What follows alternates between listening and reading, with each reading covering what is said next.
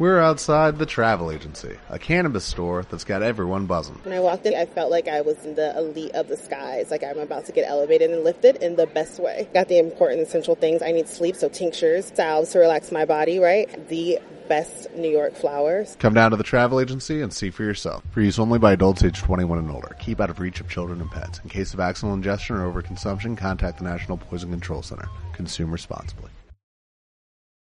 Mujeres en Frecuencia Asociación Civil presentan Guía Edisex.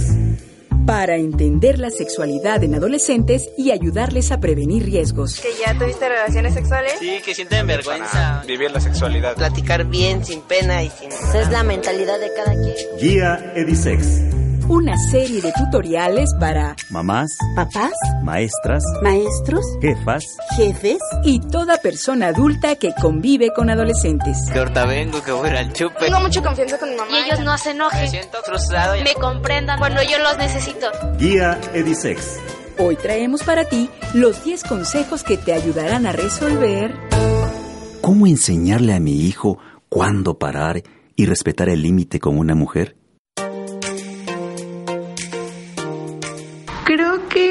La manera de ayudar a que un chavo aprenda a respetar los límites de una mujer es inculcándolo, sobre todo desde que son chiquitos, porque así como se inculca en los hombres que, no sé, que ellos tienen que trabajar y que las mujeres tienen que, no sé, limpiar la casa, se les puede inculcar poco a poco que las mujeres tienen que ser respetadas, que son iguales a ellos de una u otra forma y que no hay motivos por el cual tengan que faltarle el respeto a una mujer, tampoco una mujer a un hombre, claro. ¿Qué tal? ¿Cómo estás? Me da mucho gusto saludarte. Soy Lourdes Barbosa, soy sexóloga educativa y esto es la guía Edisex, una serie de tutoriales radiofónicos dedicados a papás, mamás y cualquier persona adulta que convive con muchachos y muchachas para que los puedan entender y ayudarles a prevenir riesgos. Te saludo con cariño y te invito a ponerte en contacto con nosotras y nosotros a través de la página de Facebook Guía Edisex y a nuestra cuenta de Twitter arroba Guía Edisex. O si lo prefieres, también está la página www.mujeresenfrecuencia.org y ahí está la pestaña de nuestra guía. Sería muy bueno saber de ti. ¿Y qué tal? ¿Ya estás lista para el programa de hoy? ¿Ya estás listo? Muy bien, aquí tienes la pregunta y está... Uy, para oreja. ¿Cómo enseñarle a mi hijo cuándo parar y respetar el límite con una mujer? Ándele, ¿cuándo parar y respetar el límite? Esta es la pregunta del día de hoy y llegó a nuestras vías de contacto que te acabo de mencionar, tú ya las conoces. Se trata de un mensaje escrito por Adrián, un hombre del Estado de México que trabaja en la construcción. Un día le pidió a su jefe que le diera la oportunidad de llevar a su hijo Toño para que hiciera cosas de chalán en lugar de andar todo el día con el celular. El muchacho aún no cumple los 18, pero le faltan algunos meses, por lo que bien podía trabajar. Así que su deseo fue concedido y pronto padre e hijo compartían la misma obra. Todo iba bien hasta que un día se enteró que el joven chalán ya tenía apodo y que le decían el pulpo. ¿Quieres saber por qué? Ay, Rosita, Tú sí haces que baile mi corazón. Ya, Toño, seguro eso le dices a todas. Claro que no. Tú nomás eres mi catedral. Yo te veo cuando vienes a lo lejos con tu overol naranja y se me sale el corazón con tanta belleza. Ah, sí, claro. Bueno, entonces ¿qué? ¿Me das un beso? ¿Aquí? Nos van a ver todos. Ya ves que el otro día nos regañó el ingeniero. Ay, mira acá. Así las cosas. Toño andaba descubriendo eso de los placeres amorosos y los enamoramientos profundos. A sus casi 18 años había tenido tres novias y a las tres les había jurado amor eterno. A una le prometió boda en la basílica, a la otra en el pueblo de su santa abuela, lo que ya era muy serio, ¿eh? Y a la actual, fuga a la medianoche, como lo habían hecho otras parejas de su familia. La verdad es que todas esas propuestas sí emocionaban a las muchachas, pero tenía un gran defecto por el cual siempre lo dejaban. Ay, Rosita, Rosita, Mira nomás cómo me pones. Ya, ya, Toño, ya hay que irnos a trabajar. No, otro ratito. Nomás otro besito. No, Toño, ya vámonos. Es que estás tan bonita y tienes tu cuerpo tan lindo. Oye, déjame, esas son partes íntimas. No me toques así. ¿Por qué no? Si yo te quiero mucho. Ya para, no me gusta que me agarres así. Ándale, nomás tantito. No, ya, Toño, te estoy diciendo que me dejes. ¿Por qué? ¿Por qué no me dejas? Mira, te va a gustar. Toño, me estás lastimando. Déjate. Toño, te digo que por te va a favor, gustar, ándale. déjame, Nomás me tantito, ven. ¡Ya, compa, déjala! ¡Pareces pulpo! Allí tienen la razón por la que Toño agarró el apodo de El Pulpo. Y la verdad se lo merecía, ¿eh? Porque cuando empezaba a abrazar a una muchacha, quién sabe de dónde sacaba tantas manos para tocarlas por todos lados. Obvio que ellas se enojaban y se iban sintiéndose muy ofendidas. Adrián se enteró porque sus compañeros de trabajo le empezaron a hacer burla. Ahí viene el pulpo mayor. Imagínate cuántas manos no tendrá este. ¿Y ahora qué traen? Pues nada, nomás sintiendo envidia de tu hijo que es bien machín. Ah, sí, ¿verdad? Así como su padre. De tal padre, tal pulpo. Ahora, ahora, ya estuvo con eso, ¿no? Pues es que tu hijo ¿Qué? está muy... Al principio, Adrián no pudo negar que se sintió muy orgulloso de que vieran a su hijo como un buen macho. Y es que no podemos negar que el entorno en el que nos movemos influye mucho para nuestra vivencia de la sexualidad en función del género. El que Toño, siendo aún tan joven, se atreviera a manosear a Rosita fue visto como una muestra divertida de su virilidad. Lo curioso fue que los propios varones alrededor intervinieron para que el muchacho la dejara ir cuando la escucharon gritar.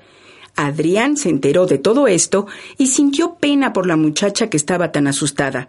Así fue como le surgió la preocupación y escribió a nuestra página de Facebook con la pregunta ¿Cómo enseñarle a mi hijo cuándo parar y respetar el límite con una mujer? ¿Tú qué opinas? Bueno, para empezar nos debemos preguntar cómo hacer para que reconozcan que se están pasando de la raya, porque muchos muchachos no se dan cuenta. Con la excitación se les nubla el entendimiento, se van de bruces y luego dicen que no pudieron parar. ¿Te suena esto? Porque también pasa con las personas adultas. ¿O tú qué piensas? Mientras lo reflexionas, quiero presentarte algunas opiniones de nuestras y nuestros especialistas. Te aseguro que serán muy ilustrativas. Dones palos preguntones. Nosotras no tenemos la culpa, sino la, la culpa también la podrían tener ellos por vernos con morbo y pensar cosas que no son. O sea, ellos piensan que los provocamos, pero nosotras tan solo estamos siendo normales. La mujer se viste de una manera porque ella se siente cómoda así, pero sin embargo los hombres lo pueden ver de otra manera y todo eso hace que, que las vean con morbo por su forma de vestir o algo así. Así como se inculca en los hombres que, no sé, que ellos tienen que trabajar y que las mujeres tienen que, no sé, limpiar la casa, se les puede inculcar poco a poco que las mujeres tienen que ser respetadas, que son iguales a ellos de una u otra forma. Bueno, pues yo creo que para que los las personas adultas puedan ayudar a los chavos, simplemente tendríamos que implementar esto a un sistema pues básico, ¿no? A las cosas que aprendemos día a día. Creo que la manera de ayudar a que un chavo aprenda a respetar los límites de una mujer es inculcándolo, sobre todo desde que son chiquitos. ¿Qué tal? ¿Te habías imaginado que pensaran así sobre nuestro tema de hoy? Pues si tienes la oportunidad de escucharles, te darás cuenta que tienes mucho que aprender de ellos y ellas. Y es que durante mucho tiempo se pensó que las y los adolescentes no tenían que decir porque eran menores, ignorantes, inexpertos y muy protagonistas. Bueno, esto de que sean protagonistas no ha cambiado, ¿eh? Eso, eso no se les quita porque así es su naturaleza, ser protagonistas de todo. Pero no son ignorantes, tampoco inexpertos y menos menores. Es decir, jurídicamente no son adultos, pero el término menor es peyorativo. Menor, menor aquí, ¿cuál es el parámetro para medir? Si te das cuenta, todo se mide en función de una mirada adultocéntrica, lo que quiere decir que se asume lo adulto como lo normativo y esto resta derechos a niños, niñas y adolescentes. Pues bien, basta. Hay que quitarnos esas ideas que son obsoletas. Ahora en la ley se les reconoce como personas íntegras, con todos sus derechos, y uno de ellos es el derecho a la expresión. Dejemos que hablen y aprendamos a escuchar. ¿Qué piensas? ¿Te gustaría reflexionar?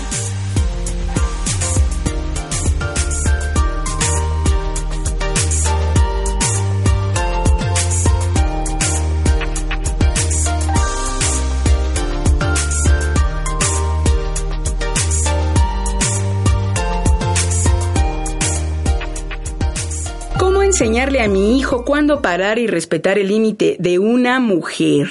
Esa es la inquietud que nos ha ocupado durante todo el programa y tenemos todavía mucha información para ti ahora, científica y seria, con nuestro especialista. Hoy hemos entrevistado al maestro Jaime Javier Aguirre, quien es director de la organización civil Masculinidad y Políticas. Nomás chécate con el nombre de su organización cuál es su especialidad. Con el maestro Jaime Javier Aguirre hablamos de esto de los límites y traemos para ti un fragmento de la entrevista. A ciencia cierta.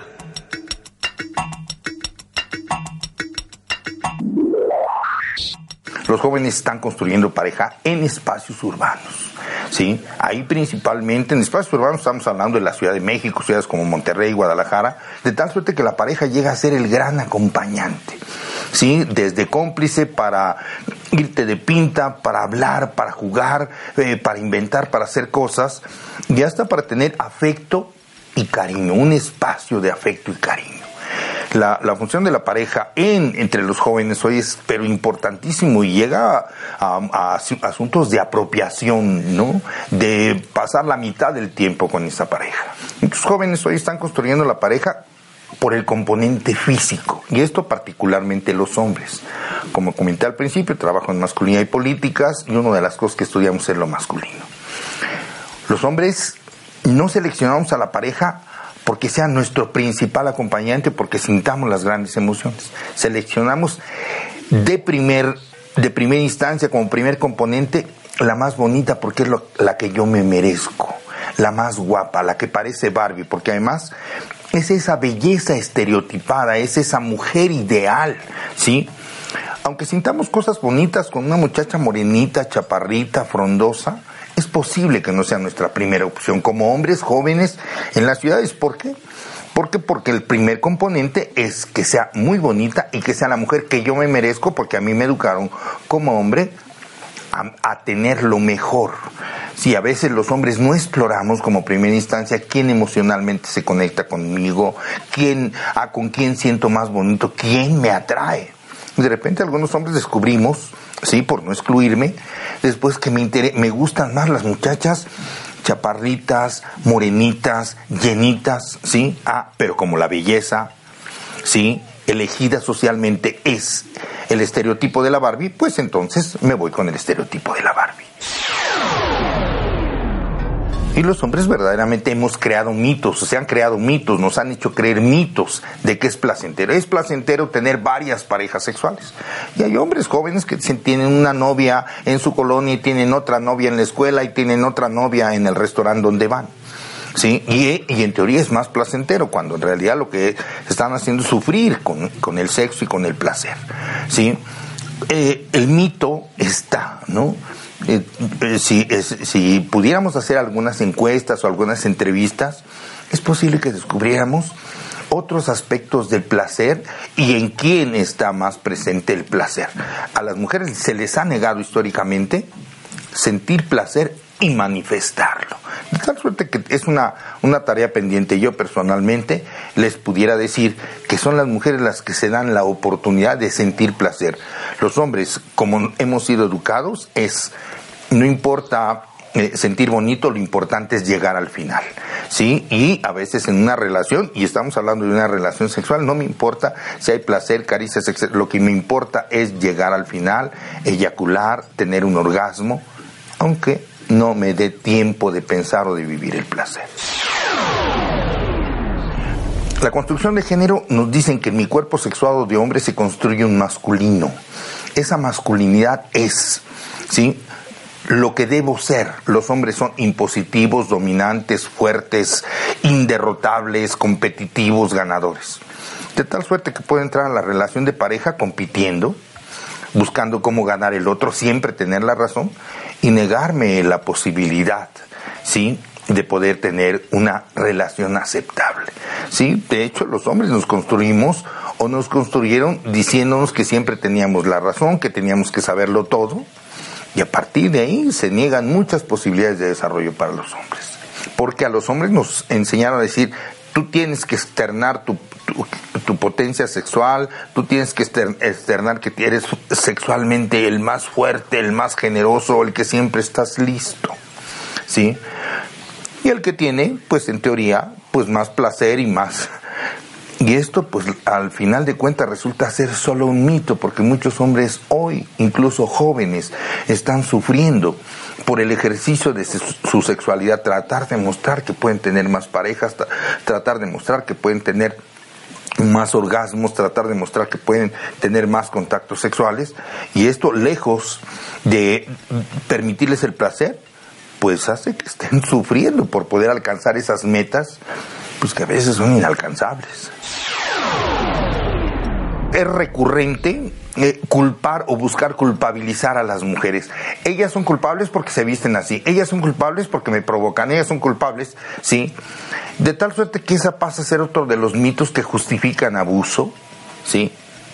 Y es, no es otra cosa. Y hay que decir claramente que hoy abuso, acoso, hostigamiento sexual, violencia sexual, violación, son figuras legales que están contempladas en la ley tienen penalidades muy altas. De tal suerte que eso tal vez anime a algunos a buscar información y les dará elementos para controlarse.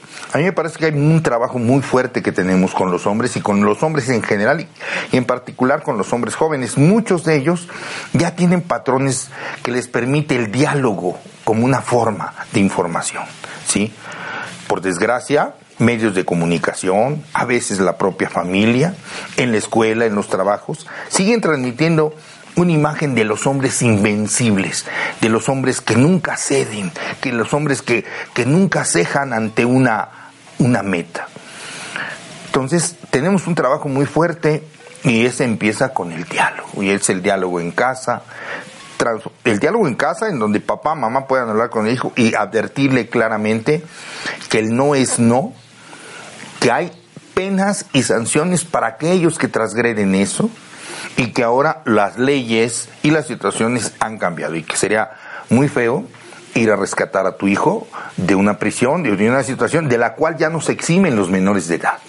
Sí, antes de, soy menor de edad y no y ya me puedo ir a mi casa. No, mijo, ya las cosas han cambiado enormemente y en términos legales la penalidad a aquella gente que violenta, abuse, eh, viola son muy, muy altos. ¿Qué hacer como padre y madre? Pues me parece que es un diálogo reiterado y constante. Cuando los jóvenes empezaron una relación, cuando están en una relación, antes de una relación, después de una relación, decirles no es no, si la gente no quiere, es que no quiere. Y es informar constantemente, informar constantemente, los maestros que tengan oportunidad de hablar con sus alumnos, decirles, alumnas y alumnas, cuando no quieras algo es no. A ciencia cierta.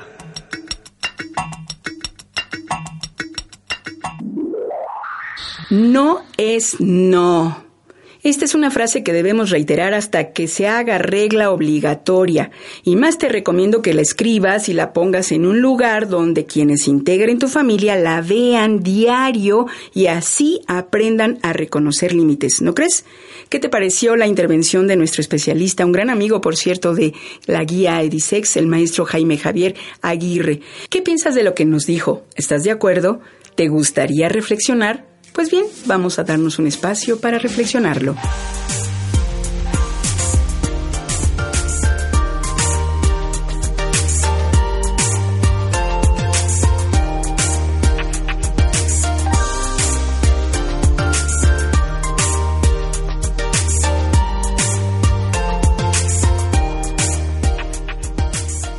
enseñarle a mi hijo cuándo parar y respetar el límite de una mujer. ¿Cómo ves? Ya tenemos más o menos herramientas, ¿no crees? Y no solo para enseñarle a respetar los límites, sino también para ponerlos, ¿eh? Porque la verdad es que en todas las relaciones debemos aprender a poner límites para vivirlas en armonía. Incluso nosotros, como personas adultas, debemos poner límites en nuestras relaciones con nuestras y nuestros adolescentes. Primero porque no está bien que permitamos situaciones que nos hacen sentir mal o nos desagradan. Y también porque así les ayudamos a saber que nos importan y que ellos y ellas ganen seguridad. Si no hay límites, las cosas se pueden salir de control y las consecuencias pueden ser muy alarmantes, incluso para la vida adulta. Es hora de apoyarles y para eso traemos para ti 10 consejos prácticos de la guía Edisex.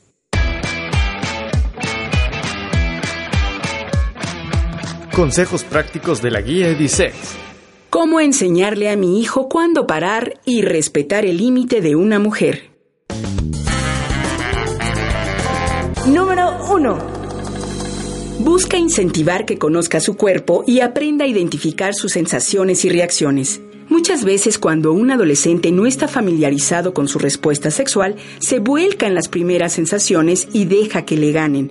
Es importante que explore su cuerpo y aprenda a controlar las sensaciones. Puede incrementarlas, disminuirlas e incluso frenarlas si centra su atención en el momento.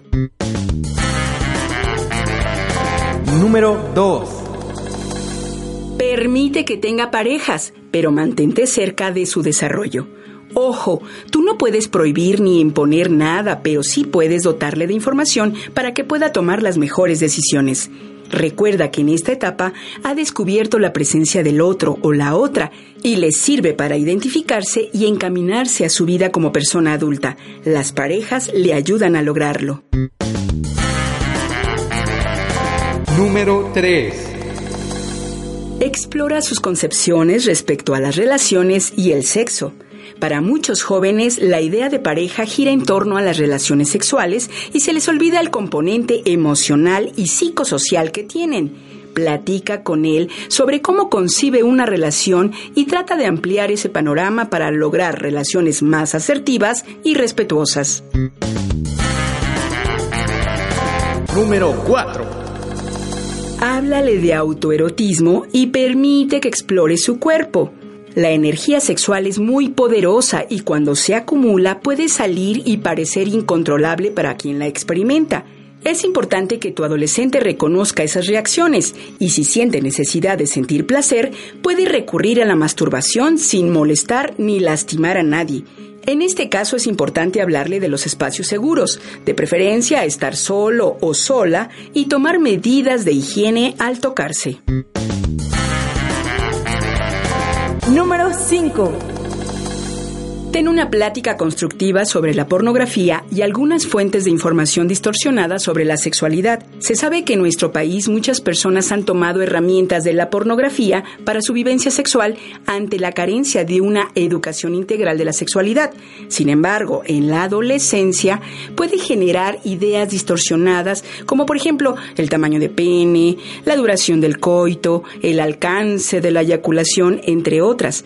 Estas ideas pueden llegar hasta la pareja y pretender imponerse, por lo que es importante tener una reflexión crítica. Número 6. Enséñale y garantiza que reconoce el cuerpo de una mujer como un espacio de intimidad que le pertenece solo a ella. Él no tiene ningún derecho y debe quedarle muy claro. Muchos adolescentes creen que la relación de pareja les da propiedad sobre ella, o al revés, pero es completamente falso. Una pareja es para compartir momentos, experiencias y placeres, pero en igualdad.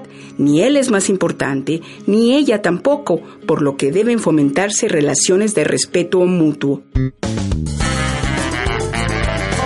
Número 7. Haz que le quede claro que cuando una mujer dice no, es no. Nada de que sí quiere, pero se hace del rogar, o ya que la acaricie ya cede. Si una mujer le dijo que no quiere o que no la toque donde no le gusta, debe respetar y frenarse. Si llega a rebasar ese límite, es decir, si llega a tocarla sin su voluntad, está cometiendo un acto de abuso sexual y en México está tipificado como delito, por lo que puede llegar hasta la cárcel. Haz que lo entienda y actúe para prevenirlo. Número 8. Fomenta la educación emocional en tu adolescente para que pueda aprender a lidiar con sus sentimientos sin lastimar a nadie.